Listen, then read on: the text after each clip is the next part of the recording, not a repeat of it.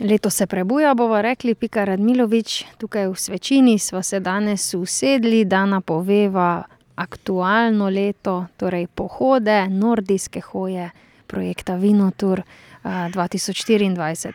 O projektu pogosto govorimo, radi smo tudi na vaših pohodih, pospremimo z radijskimi reportažami.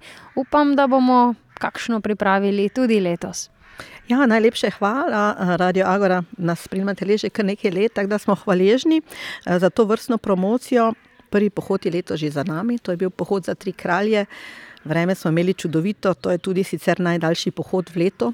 In prav je tako, da pač pokurimo po novem letu vse kalorije, nabrane med prazniki, in bilo je čudovito vreme. Povejva, za tiste, ki morda še ne poznajo vaših pohodov, torej gre za Vinotur projekt. Nekaj že pove ime, torej vino pa tur, torej gre za užitek s kreativnostjo, bova rekli, aktiven užitek. Ja, tako, zamislili smo si promocijo med vinogradi po zgledu naših kolegov v sosednji Avstriji, kjer je pač turizem že tako bogato razvit, posebej tukaj na južnoštajerskem delu Vinske ceste.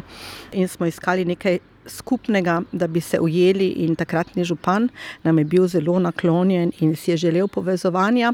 Jaz sem naredila v tistem času ravno tečaj za inštruktorja nordijske hoje, to je bilo nekaj novega. Sprehajati se s palcami med vinogradi in smo rekli: "Pol pa naj bo promocija nordijske hoje med vinogradi." na ta način spoznamo ponudnike ob poteh in pa seveda se aktivno razgibamo, ker griči pa le so. Torej povezujete tudi vinogradnike, turiste, pohodnike tukaj na Štajerski vinski cesti ob avstrijsko-slovenski meji. Tako, torej, na naših poteh, ki jih je nekje okrog osemdeset kilometrov, vseh krožnih poti, imamo okrog sto ponudnikov ob teh, poteh in seveda, ja, na obeh straneh meje, na naši strani jih je nekje okrog petindvajset, vse ostalo pa seveda na avstrijskem delu. vendar nič zato, vsi pohodi so tako sestavljeni, da se vsaj enega ponudnika, na avstrijski ali dva, obišče in obratno, glede na to, kje se pač pohod začne, če se začne v Avstriji, je tega več na avstrijski strani, če v Sloveniji, več na slovenski strani. Je pa tudi razlog ta, na avstrijski strani južnoštajerske vinske ceste so res, turizmi zelo nasičeni, obremenjeni, s turisti, posebej v poletnih in jesenskih mesecih, tako da ko pridemo s kakšno skupino petdeset do sto pohodnikov mimo, je dejansko bolj obremenitev kot ne in zato pač raje načrtujemo skrbno, zato da so vsi zadovoljni in vsak dobi svoj kozarec vina ali soka. Pika, zdaj ste že povedali, kako veliki, kako množično obiskani so vaši organizirani pohodi. Danes govoriva predvsem o organiziranih pohodih, torej pohodih, ki jih organizirate redno, tradicionalno, enkrat na mesec. Sicer vodite tudi skupine, individualno po vinogradih, med vinogradi, bova rekli, ampak vendar danes se osredotočimo torej na te organizirane pohode. Prvega letos ste že obkljukali, zdaj pa je mesec februar, torej sledi verjetno naslednji. Tako, zelo v kratkem, to se pravi že to soboto imamo tradicionalni valentinov pohod. Takrat gremo do našega srca med vinogradi, to je pač posebnost na našem koncu. Cesta v obliki srca, ki si jo lahko pogledamo iz terase družine, Dreisibner. Letos je tako, da je ta sobota prav pustna, tako da vabimo pohodnike, da pridejo tudi v maskah. Vreme, kolikor kaže, nam bo naklonjeno in, se že veselimo tega pohoda. Pohodi so tudi dvojezični, torej nagovorite, ko razgibavate na začetku, torej, se pripravljamo na pohod z majhnim okrepčilom in kratko telovadbo. Takrat poskrbite tudi za dvojezičnost in tudi na predstavitvah vinogradnikov je poskrbljeno torej za nemško govoreče in za slovensko govoreče sodelujoče pohodnike. Pa tudi verjetno še za katere iz drugih držav, drugih jezikov. Samo angliško, še dodamo tu pa tam. Res je, da smo imeli že tudi goste iz Španije, Avstralije in celo ZDA, in takrat seveda smo tudi njih nagovorili v angliščini in tudi njim razložili, kako potekajo pohodi in na vsaki postaji, kjer predstavimo ponudnike, jih seveda tudi nagovorili v tujem jeziku, drugače pa ja, dejansko je praksa v nemškem in slovenskem jeziku, saj vedno več naših kolegov iz sosednje Avstrije obiskuje te pohode. Moram reči, na tem zadnjem najdaljšem pohodu jih je bilo že skoraj polovica in tega smo zelo veseli. Torej, pohodi med vinogradi projekta Vinotour trajajo vse leto, dokazujete, da je vsak mesec primeren za, za pohod, za rekreacijo zunaj. Uh, ampak vsak pohod je malo drugačen, ne le tematsko, razlikuje se tudi glede na poti. Tako, naš namen je, da čez vse leto poskusimo obiskati vse ponudnike, ki sodelujejo aktivno pri Vinoturu. Torej, januarja smo šli res na najbolj oddaljen konec proti Plačkemu stolpu in obiskali kmetije na tistem koncu, sedaj gremo na drugo stran doline, torej do našega srca med vinogradi. Potem aprila bomo šli v Juri, torej bomo obdelali tisti del, jurski del vinske ceste in tudi na avstrijski strani tisti del vinogradnikov. In potem maja se vračamo v Rač, kjer začenjamo pohod mladih, in potem junija naredimo pohod z otroci, julija je Jakobov, avgusta, ker je že zelo vroče, naredimo pohod ponoči, torej ob polni luni, septembra je jesen najbolj bogata. Za kmečki praznik, v svečini, oktobra seveda tradicionalni Halloween, novembra poskušamo izpeljati Martinov pohod, vendar nam še ni uspelo, vsako leto nam je zagodlo vreme, in decembra pohod z baklami na predstavo živih jasli, ki je pa tudi nekaj posebnega. Torej vsak je po svoje poseben, na nobenem pohodu pa ne manjka dobra volja, rujna domača kapljica in kulinarika, torej tudi kaj za prigrizniti. Ja, moram reči, da sem res vsa ta leta, to zdaj že počnemo uradno trinajsto leto, dejansko pa šestnajst let od tega, ko smo se prvič začeli sprehajati med vinogradi.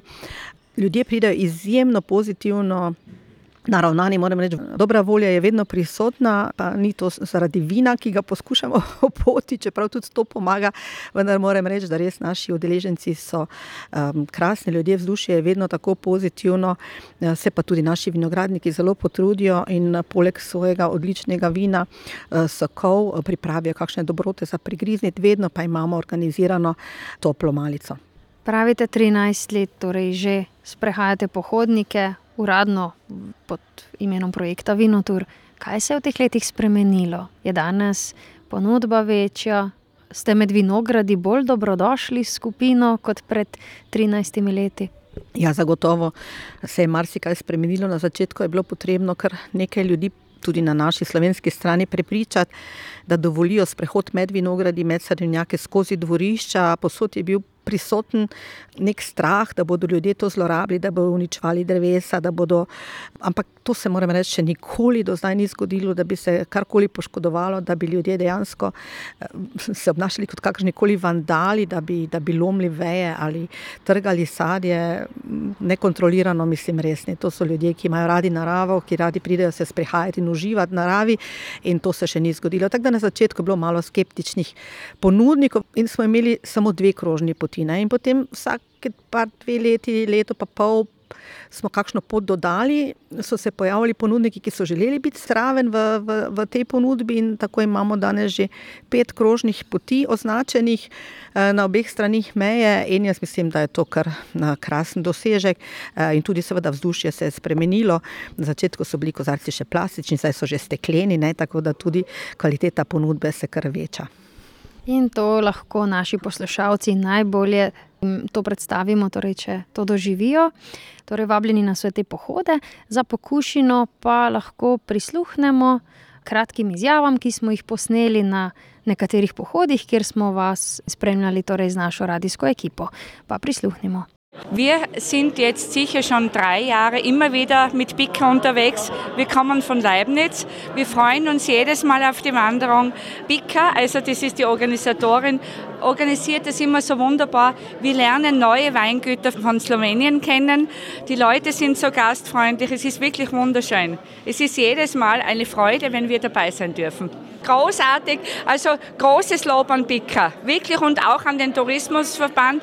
Und Svecina ist ja so eine kleine Gemeinde und die, dass die so, so tolle Dinge auf die Füße stellt, ist ganz toll. Wir lernen immer wieder neue Leute kennen.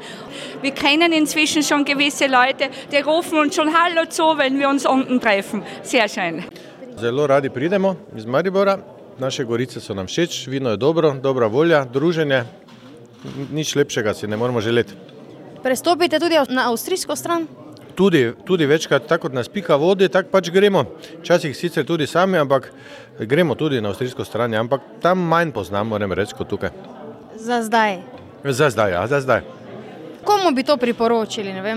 Dosti je slovencev, tudi štajercev, ki še tega okoliša ne poznajo tako dobro ali pa ga niso še zaužili. Vsakemu bi priporočal, dejansko v Mariboru imamo tako lepo okolico, marsikdo nekaj kritizira, nimamo kam iti, eh, nič se ne dogaja, pa to sploh ni res.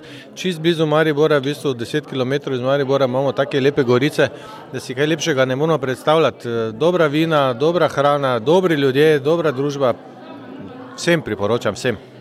Ja, se čist strinjam z Radom, kar je povedal, v okolici je toliko lepih stvari, da je treba izkoristiti vse to. Vsa pohvala organizatorju, da traja tako dolgo in uh, organizira vsako leto in vsako leto mislim, da je večji obisk. Ne? Ja, Pohodi so dobro obiskani. Ja, kar kaže na to, da interes ljudi vsako leto večji. Kaj pa oznake, uh, bi se znašli sami? Bi se znašli, bi. Ja. Sicer je najbolj idealno tako, da lepo se priključimo in gremo kot ovčke, lepo za piko, pa za ireno. E, to je najbolj enostavno, da rečemo, bi se znašli oznake soja. Meni je všeč, ko pridemo sem, pa slišimo, da so prišli tudi z drugih koncev Slovenije, da so se pripeljali, pa so prišli tam neki iz okolice celja, pa domžal, pa neki primorci smo že imeli. Meni je to tako lušno, ker pa se malo spoznaš z njimi, pa vidiš, da je ta uh, uh, učinek pikin, bom rekla, jaz ga kar tako poimenujem, kako ona to zorganizira, pa vse, ne? da to ima neki širok obseg. Ne? In meni je to lušno. No? Res, prav z veseljem pridem sem, res. Štajerci se imate s čim pohvaliti, lahko rečete. Ja, sigurno da. sigurno da. Sej na oni strani so tudi dobra vina. Ne? Ja, ja. Sej, kadar si gre v Avstrijo, se tam vedno poskuša. Ne? Podobno kot tukaj na kmetijah, ne? so tudi dobra vina. Ne? Ne, seveda, se isto tako se trudijo. Ne? Pa, uh, Res pa je, da več tukaj obiskujemo, kot pa na ono stran. Tudi tam smo odvisni od pike. Ja. Mi gremo na pohod, ne? takšna kot je pot, planirana, pa te gremo. Ne? Tako da, zdaj, če nas pelje v Avstrijo, gremo v Avstrijo, ne? se ne bojimo. Vsako leto se udeležujemo teh pohodov, vedno bolj pogosto, zelo smo zadovoljni, rekreiramo se, družimo se, nekaj dobrega spijemo, pojemo, tako da je vrhunsko. Zaradi družbe, zaradi svežega zraka, lepe pokrajine, lepih razgledov, srečo imamo z vremenom ponavadi, tako da res se imamo enkratno. Vedno, vedno boljše je. Ne? Komu bi to priporočili? Vsakemu, ki vsaj vzdrži teh 10 km hoje, da lahko sledi skupini, da potem uh, lahko tudi uživa v vseh teh stvarih, ki jih nam Pika tu organizira in kmetje ponujajo, vino toči so vedno za nas odprti, tako da res vse pohvale. Torej, slišali smo pohodnike z vinotur pohodov, pohoda uh, med vinogradi na avstrijski in slovenski strani, tukaj v Svečini uh, in pa v Raču, sem se prav izrazila. Ja, Račan, Drvajnštrase ali Račane, uh, torej tam začenjamo majske pohode in pohode z baklami, takrat pač gremo z obeh strani meje naenkrat in ja, to so naši partnerji že od samega začetka. Pika Radmilovič, vi ste glavna ta gonilna sila teh pohodov. To delate s strastjo, z veseljem, srcem, že več kot 13 let smo povedali. Pa vendar se vidi ta vaša dobra volja, se deli, se množi, tako kot sodelujoči. Pravite, iz leta leto je obiskovalcev več, zadnja leta jasno nagovarjate naj se na prihod prijavijo.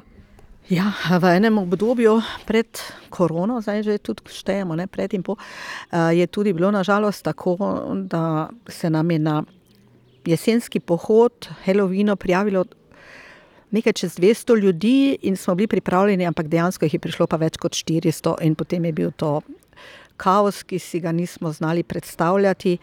In v izogib temu, ja, dejansko smo začeli ljudi nagovarjati in prositi, dajte se prijaviti, ni potrebno nič plačati, le da imamo kot organizatori predstavo, kaj nas čaka, da se lahko ponudniki pripravijo, da se lahko razdelimo v manjše skupine, kljub temu izpeljemo pohode, da so vsi zadovoljni eh, in eh, to nam nekako počasi uspeva, ne še najbolj, ampak jaz mislim, da predvsem pohodniki na naši strani še niso najbolj navajeni, da se predhodno prijavijo. Ne.